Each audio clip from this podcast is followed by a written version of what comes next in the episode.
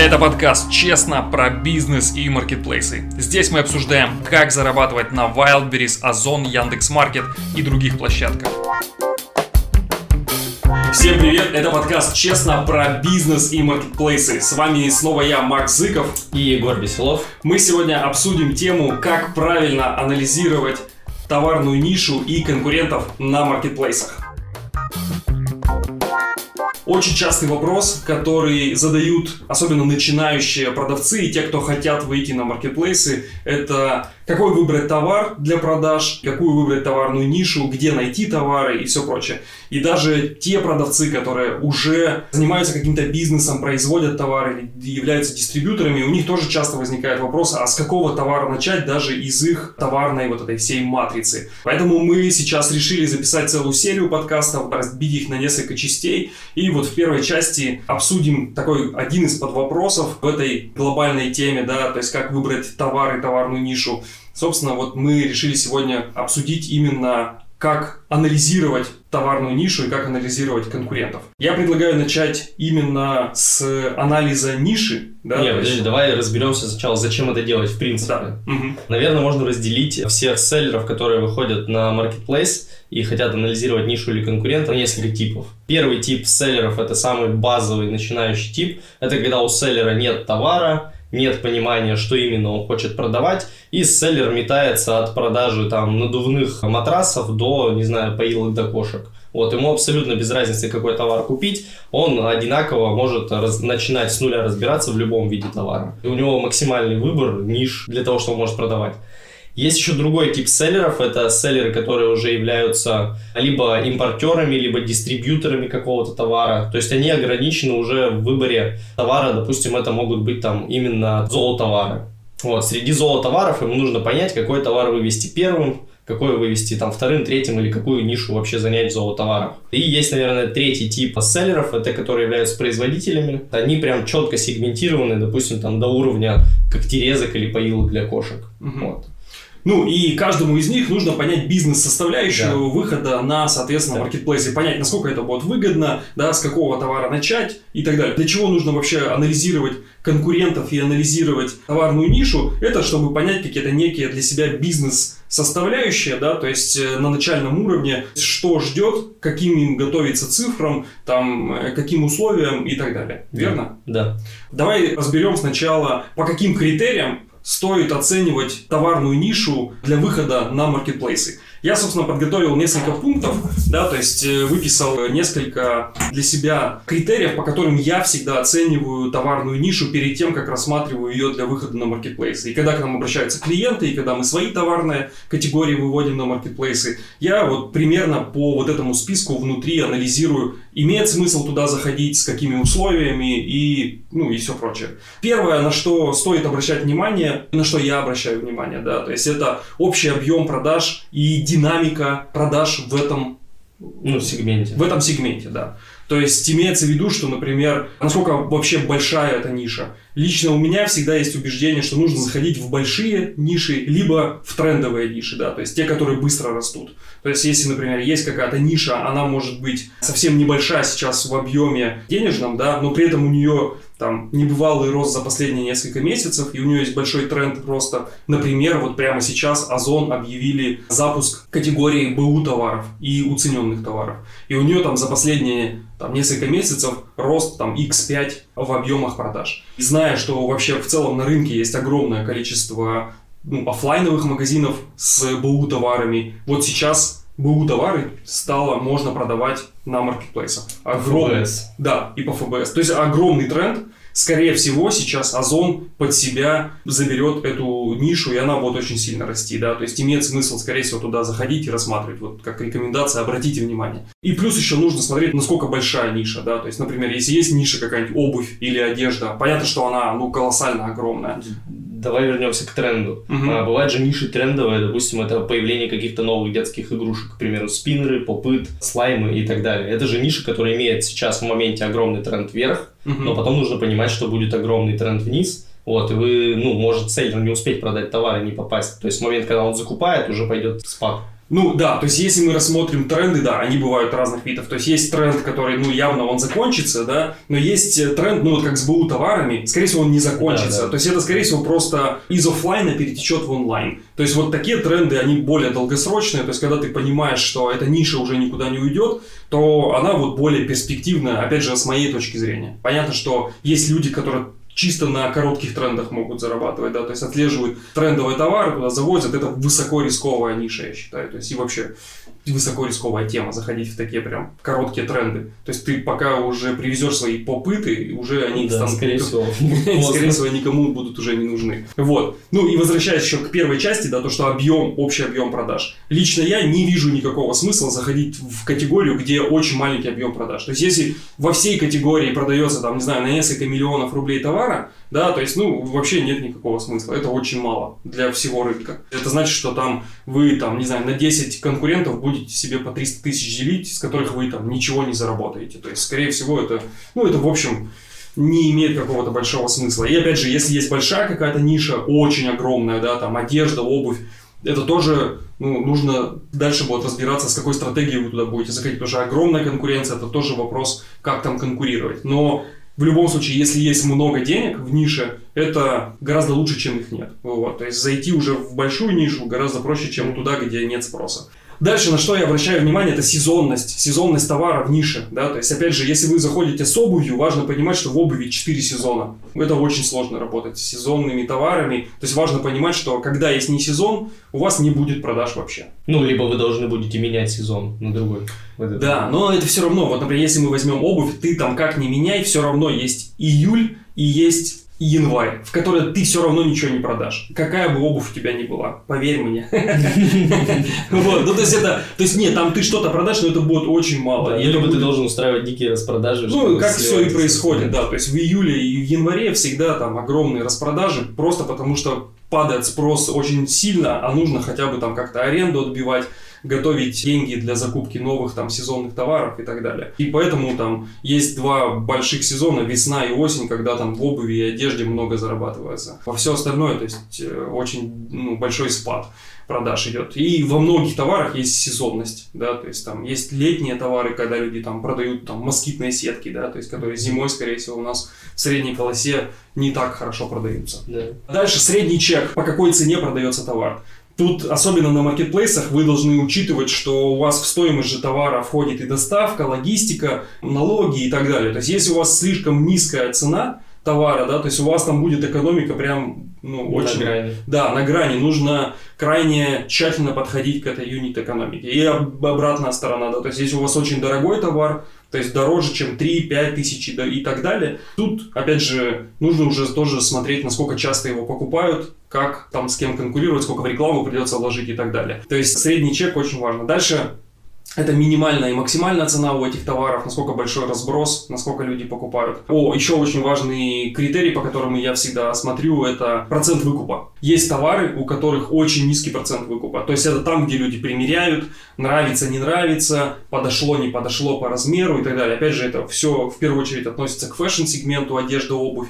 Да, то есть там очень низкий процент выкупа. Если мы возьмем Wildberries, средний процент выкупа 20-25%. Это, чтобы вы понимали, продается каждый четвертый заказ. И три заказа из четырех просто катаются впустую. Перед тем, как человек купить в среднем три раза примерит какую-то вещь. Четыре. Но сейчас, судя да. по тренду на ПВЗ, когда ввели платные возвраты за 50-100 рублей в зависимости от региона, угу. выкупаемость товаров увеличилась. То есть у нас уже нет э, людей, которые заказывают себе там 20 красных футболок, чтобы купить по итогу одну. Сейчас люди начали более осознанно к этому подходить, заказывают 2-3 товара и 100% что-то из этого забирают, потому что они понимают, что у них должен быть процент выкупов для бесплатной доставки.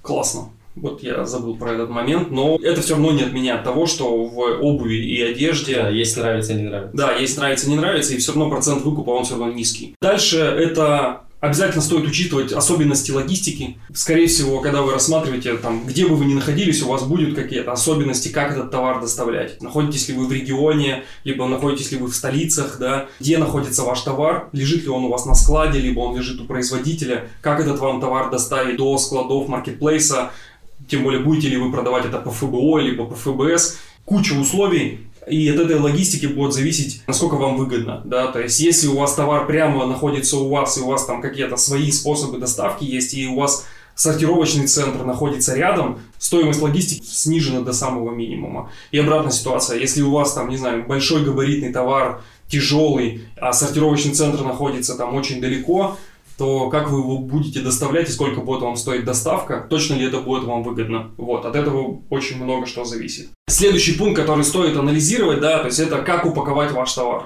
То есть насколько нужно будет и трудоемкая упаковка у него. То есть, может быть, вы уже покупаете товар в готовой упаковке. Например, там, не знаю, обувь вы покупаете у дистрибьютора, и он уже, естественно, там в коробках идет, вам ничего не нужно там дополнительно упаковывать. И обратная ситуация, то есть, может быть, ваш товар вообще никак не упакован, и вам нужно будет придумывать как там его, там, не знаю, оборачивать в пупырку как-нибудь, да, да там, фасовать, фасовать там и так далее, да, то есть и, возможно, стоимость упаковки для вас будет самым главным ключевым бизнес-процессом, влияющим как раз на масштабирование вашего бизнеса и на его там продажи. Возможно, упаковка товара будет дороже стоить, чем сам товар, например. То есть, может, товар-то очень дешевый, но так как у вас его продают тысячи, и вам нужно, там, не знаю, организовать 10 человек, склад, на котором вы там все будете это фасовать, сортировать, хранить и так далее. И это будет самый главный бизнес-процесс, позволяющий вам зарабатывать.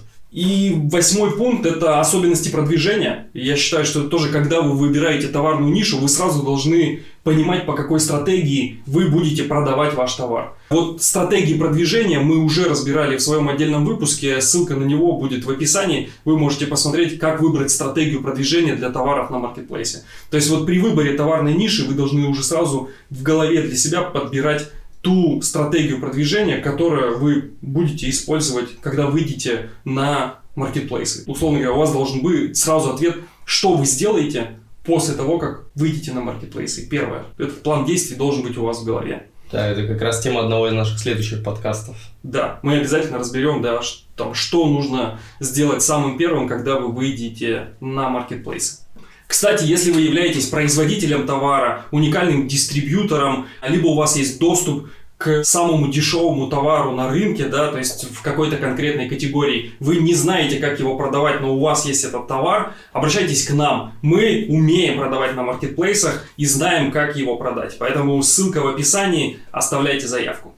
Вот коротко мы обсудили, да, как анализировать товарную нишу. Я предлагаю дальше обсудить, как именно анализировать конкурентов. Да, конкретно да. конкурента. Вот, я тоже подготовил список именно анализа конкурентов, которые рекомендую применять базово при выборе товара, который вы собираетесь продавать. Первое, на что я бы обратил внимание, то есть выгрузив уже список всех конкурентов, которые у вас есть, там, с товарами и так далее, то есть что нужно дальше, как их разбивать по полочкам. Важный еще момент, вот ты когда говоришь про список конкурентов, есть сейчас прямо огромное количество сервисов, которые позволяют это делать. Онлайн-сервисов там и так далее, да, которые помогут определить все критерии, посмотреть, сделать список, выгрузить выгрузить список конкурентов, посмотреть, кто из них сколько чего продает и так далее. То есть сегодня это довольно просто, вы можете да. их найти в поиске. Да, в любом из них есть неделя там или несколько дней бесплатного доступа, поэтому пользуйтесь этим с удовольствием, особенно при выборе ниши, когда вы еще не торгуете, не получаете прибыль. Первое, на что я всегда обращаю внимание при анализе конкретного конкурента, это про то, кем он является. То есть это производитель, дистрибьютор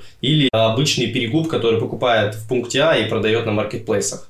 Вот. Это позволяет всегда не нарваться случайно на производителя. То есть, допустим, если вы закупаете там те же поилки для животных, планируете закупать их у какого-то конкретного производителя, важно перепроверить, чтобы этот производитель сам не торговал на Wildberries. Потому что конкурировать с этим производителем, перепокупая его же товар, будет достаточно тяжело, особенно это касается цены и условий логистики. Также важно сразу же определить, по какому типу а, продается товар, то есть это ФБО или ФБС. Потому что если вы отгрузите кучу товара на ФБО и вы его сразу же упакуете, это один вариант развития событий по логистике. Если вы будете торговать по ФБС, вот это совершенно другой вариант развития событий, потому что здесь вы будете упаковывать каждый товар, вам нужны дополнительные сотрудники, которые это будут делать, либо это вы будете каждый делать день. Вам нужен будет принтер и много-много других условий, вплоть до своего склада, где будет содержаться этот товар. Подожди, ну еще и тут важно обращать внимание то, что от обратного, да, что если, например, вы видите, что ваш конкурент продает по ФБО, а вы планируете да, продавать со своего склада по ФБС, то это тоже ну, накладывает, да. Э, что вы, во-первых, его не обгоните, да, то, что тот, кто продает по ФБО, его карточки товара в любом случае будут располагаться выше, потому что у него скорость доставки будет быстрее, чем у вас. Да. И из этого вы делаете вывод, то есть насколько вам э, важна скорость доставки по сравнению с вашим конкурентом, потому что скорость доставки, она очень сильно влияет на выдачу, которую Wildberries предлагает конкретному покупателю. И если вы, допустим, отгружаетесь на ФБО, только там находясь где-нибудь в Екатеринбурге на склад, который там рядом, или в Новосибирске, это один вариант развития событий. Если вы по ФБО можете отгрузиться сразу же на несколько складов, там в Москву, в Краснодар, в Новосибирск и так далее, это совершенно другой вариант развития событий, вот, и вы будете конкурентом клиенты сразу же в нескольких регионах там и округах по России. Когда мы анализируем своих конкурентов, мы в первую очередь должны держать в голове, что мы у них заберем их продажи. Да? То есть, когда ты заходишь в какую-то конкретную товарную категорию, и ты видишь, что в этой товарной категории продается товара, там, не знаю, на 20 миллионов рублей, и у тебя здесь уже там 30 конкурентов, то важно понимать, что когда ты будешь 31-м продавцом в этой категории, здесь объем продаж от тебя не вырастет. То есть ты в любом случае для того, чтобы заработать из вот этих 30 миллионов рублей, забрать себе хотя бы миллион, да, ты должен их забрать у кого-то, у своих конкурентов. И вот важно дальше понимать, у кого ты заберешь и почему. Почему клиент теперь должен покупать не у тех ребят, которые уже продают, а у тебя. То есть у тебя должны быть условия лучше.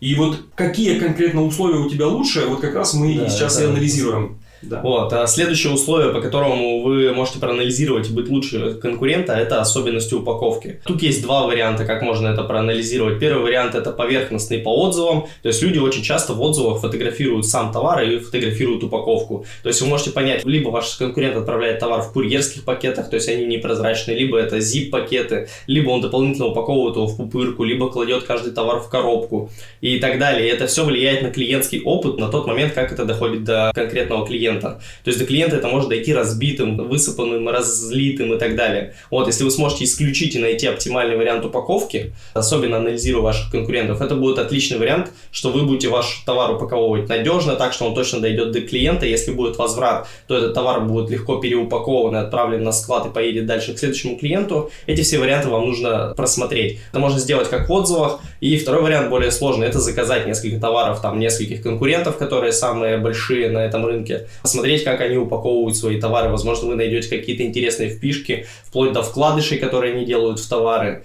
и многое-многое другое. Более того, когда вы анализируете упаковку своих конкурентов, вы еще и можете сократить себе себестоимость упаковки. Потому что бывает, что продавец, опять же, ну, избыточную упаковку делает, да, тратит больше денег и времени на упаковку, переживая, что что-то случится с товаром. При этом, ну, это лишнее, да, то есть, э, а конкурент при этом не тратит ни деньги, ни время на упаковку и отправляет товар, там, не знаю, в том виде, в котором он есть. Тем самым у него себестоимость товара получается дешевле, и он может для клиента снижать цену. И это тоже стратегия, да. Да, потому что стоимость упаковки это как минимум там 15, 20, 10 10 сколько-то рублей в каждом товаре, который вы можете снижать и демпинговать на рынке. Следующая особенность, на которую стоит обратить внимание, это отзывы с одной звездой, которые оставляют э, к вашему конкуренту. То есть то, чем именно недовольны люди, получая товар конкурента. Это может быть как та же недостаточная упаковка, это могут быть какие-то основные претензии по товару, которые вам нужно исключить из своего будущего товара, который вы будете закупать. Потому что люди обращают внимание на какой-нибудь маленький нюанс, который вы можете без проблем устранить в своем новом товаре, когда будете заходить в эту нишу. Следующий момент это минимальная и максимальная цена, по которой продают конкуренты. То есть э, у вас может быть несколько стратегий того, как вы будете забирать кусок пирога у своих конкурентов. Одна из них это минимальная цена, то есть вы можете поставить минимальную цену на самом старте, вот, и говорить о том, что у вас будет самая низкая цена на этот товар, покупайте все у нас, потому что люди очень часто фильтруют товары по цене. И если вы понимаете, что ваши конкуренты продают товар за 1000 рублей, а у вас закупочная стоимость товара 950 рублей, то, к сожалению, продавать ваш товар за 1000 рублей вы никак не сможете. Это тоже важный фактор, когда вы заходите в любую нишу или товарный бизнес, вы всегда должны понимать, что если вы заходите в нишу, где товар стоит средним чеком и минимальной там ценой, допустим, около 1000 рублей, а у вас закупочная цена около 1000 рублей, скорее всего, вы никак не сможете конкурировать, у вас здесь не будет никакого уникального преимущества. Очень часто поведение продавцов следующее, да, вот идут они по оптовому рынку, видят какой-то интересный товар, который им понравился, спрашивают цену этого оптового товара, да, то есть они там говорят, ну вот как раз 950 рублей, да, и следующий как раз самый простой сценарий, это вы прямо открываете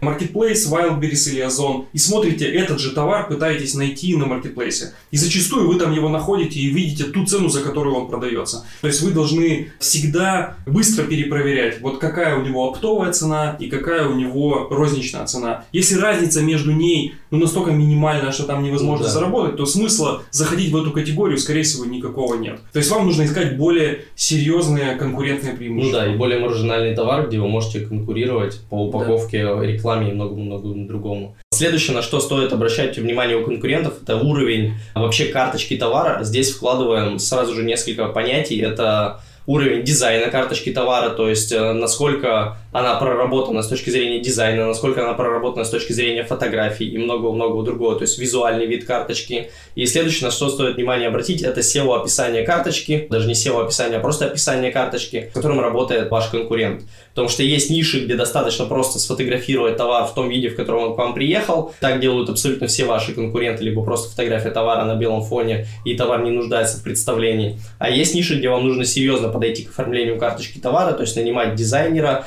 прорабатывать каждую карточку, которая у вас есть, прорабатывать SEO-описание и многое-многое другое. От этого сильно зависит себестоимость у вас товаров, да, то да. есть и себестоимость создания карточек. То есть если мы возьмем для примера эту же мебель как товар, да, и производителей мебели, которые прямо сейчас, опять же, хлынули все на маркетплейсы, у них одно из самых узких мест, помимо изготовления самой мебели, это создание карточек товара. Потому что если ты просто изготовил какой-нибудь стол и сфотографировал его на телефон, вряд ли эта карточка кому-то там капец как очень сильно понравится, и он захочет этот стол да. заказать. То есть для этого нужно, там, не знаю, какую-то фотосессию организовать, найти классного фотографа, привести это в фотостудию, организовать эту фотосессию с разных столов каждый стол. А для того, чтобы 10 столов привести на фотостудию, да, там, собрать, там их там собрать, разобрать, это довольно сложный процесс. И вы сразу должны в голове придумывать именно бизнес-процесс по постоянной фотосъемке новых товаров, которые вы выводите на маркетплейсы. Это очень непросто. Но при старте вашего бизнеса на маркетплейсах вы должны это сразу придумывать в голове, как это делать. Да? И вот на анализе ниши и на анализе конкурентов вы должны смотреть, а как это делают конкуренты. Да? То есть, а как, если я продаю столы, нужно сразу посмотреть, а как карточки товара выглядят у моего конкурента. Если ты видишь, что они очень круто отфотографированы, у некоторых еще помимо фотографий еще 3D модели, чертежи с размерами и так далее, то есть это значит, что ваш конкурент тратит на каждую карточку значительное количество денег. И чтобы его обойти, вы как минимум должны сделать не хуже, чем у него. Да. Следующее, на что стоит обратить внимание, важный вопрос, здесь в какой категории представлен ваш конкурент. Потому что зачастую товар может подходить под несколько категорий. Возьмем те же самые там одноразовые трусы для беременных. Вот они могут быть в категории одноразовых вещей, могут быть в категории э, женских там трусов и могут быть еще в какой-нибудь третьей категории. И зачастую ваши конкуренты могут брать один и тот же товар и распространять его по трем категориям. То есть они на ФБО отгружают один товар, другой и третий. Вот. То есть вы должны сразу же закупать товара, умножая на 3, то есть 100 э, штук такого, 100 штук такого, 100 штук такого, и по трем категориям его равномерно размазывать. Иначе вы будете уступать конкуренту дальше в рекламных кампаниях, в конкуренции по категории, в похожих товарах и так далее. Более простой вариант, конечно, сначала попробовать протестировать продажи по ФБС, то есть когда у вас все весь товар будет на вашем складе лежать, а карточки вы можете создать в трех разных категориях и посмотреть, где лучше будет продаваться и уже после этого решить, в какой категории больше продается и отгружать туда. Но в целом, действительно, если ваш товар может находиться сразу в трех категориях, и вы можете отгружать сразу в три, да, то есть, э, то, конечно, вы можете покрыть больше спроса и больше зарабатывать. Следующий пункт, который стоит обязательно анализировать у конкурентов, это количество остатков товара у них на складах. Любой из сервисов покажет, сколько товара у вашего конкурента на складе. Причем и на ФБО, и на ФБС. Да? То есть, соответственно, очень важный момент. Вы должны понимать, что ведь маркетплейс, который продает товары продавцов, да, он максимально заинтересован в том, чтобы зарабатывать деньги. Он не благотворительностью какой-то занимается, да, и он выбирает, естественно, вот есть два продавца, у этого тысяча товаров на складе, а у этого два какую карточку показывать выше. Но, естественно, он будет показывать ту карточку выше, у которого товара больше, с которого заработать сам marketplace сможет тоже больше. Для того, чтобы вам обойти конкурента, вам тоже нужно смотреть, а сколько у вас должны быть складские остатки пускай не сразу, да, пускай там через какой-то период времени, но вы должны обойти конкурента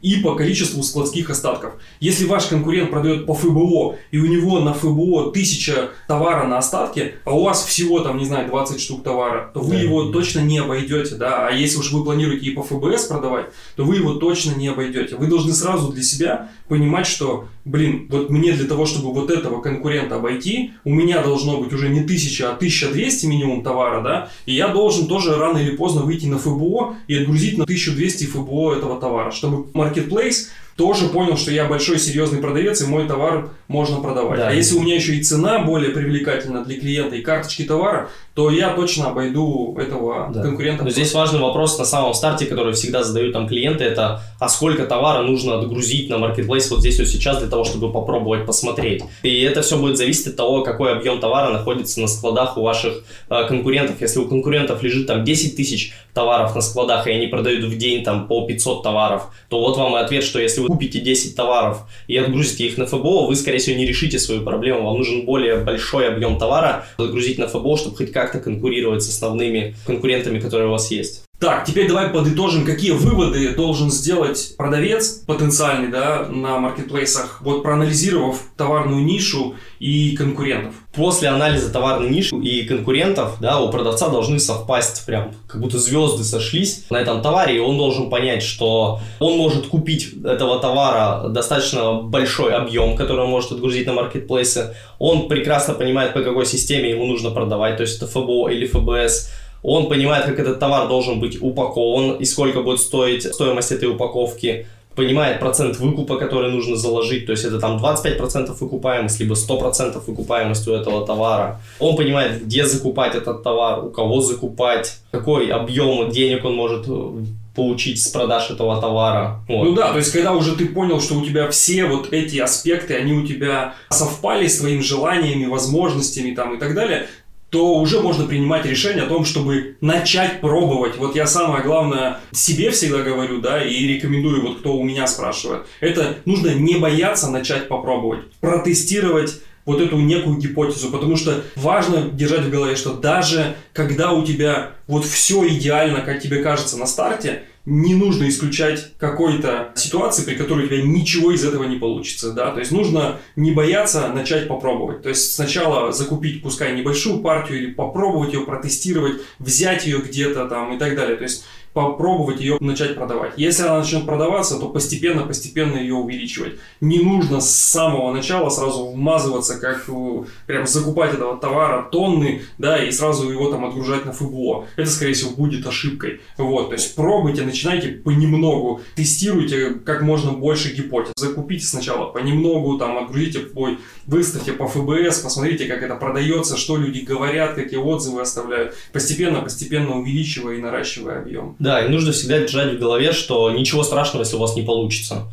То есть вы купили там первый тестовый товар, отгрузили его на Wildberries, потратили там, ну, сколько-то тысяч рублей, и ничего не получилось. Ничего страшного в этом нет, нужно просто идти дальше и пробовать, пробовать, пробовать, перебирать товары, которые существуют на рынке. Да, и возвращаясь к первому вопросу, да, когда новые продавцы или люди, которые только-только хотят заниматься бизнесом, и у них вот самый главный вопрос возникает, а каким мне, какую, какой товар мне выбрать, чем мне в жизни заниматься там и так далее. Вот важно понять, что ответа на этот вопрос не существует. То есть каждому свое, да, то есть у каждого из нас свои условия, свои там желания, потребности, возможности и так далее. То есть нужно просто не бояться начинать, тестировать, пробовать, что-то не получается, ничего страшного, идти дальше. Таким образом, постепенно ты все равно рано или поздно нащупаешь товарную нишу, найдешь тот товар, с которым тебе будет комфортно, удобно и приятно работать, и ты будешь в нем с удовольствием зарабатывать деньги, там, сам производить его, закупать где-то, отгружать, продавать и так далее. То есть это такой бесконечный процесс поиска идеальных условий, так сказать, для продаж. Более того, еще и не факт, что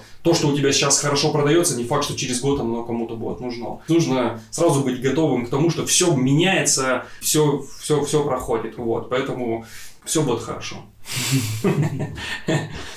Кстати, наши выпуски выходят в формате видео на YouTube и в формате аудиоподкастов на Яндекс Музыке, Castbox, Apple подкастах и других. Поэтому подпишись там, где тебе будет удобно, чтобы не пропустить следующий выпуск. Это был подкаст «Честно» про бизнес и маркетплейсы. Мы сегодня разобрали тему, как анализировать товарную нишу и конкурентов на маркетплейсах. Всем пока!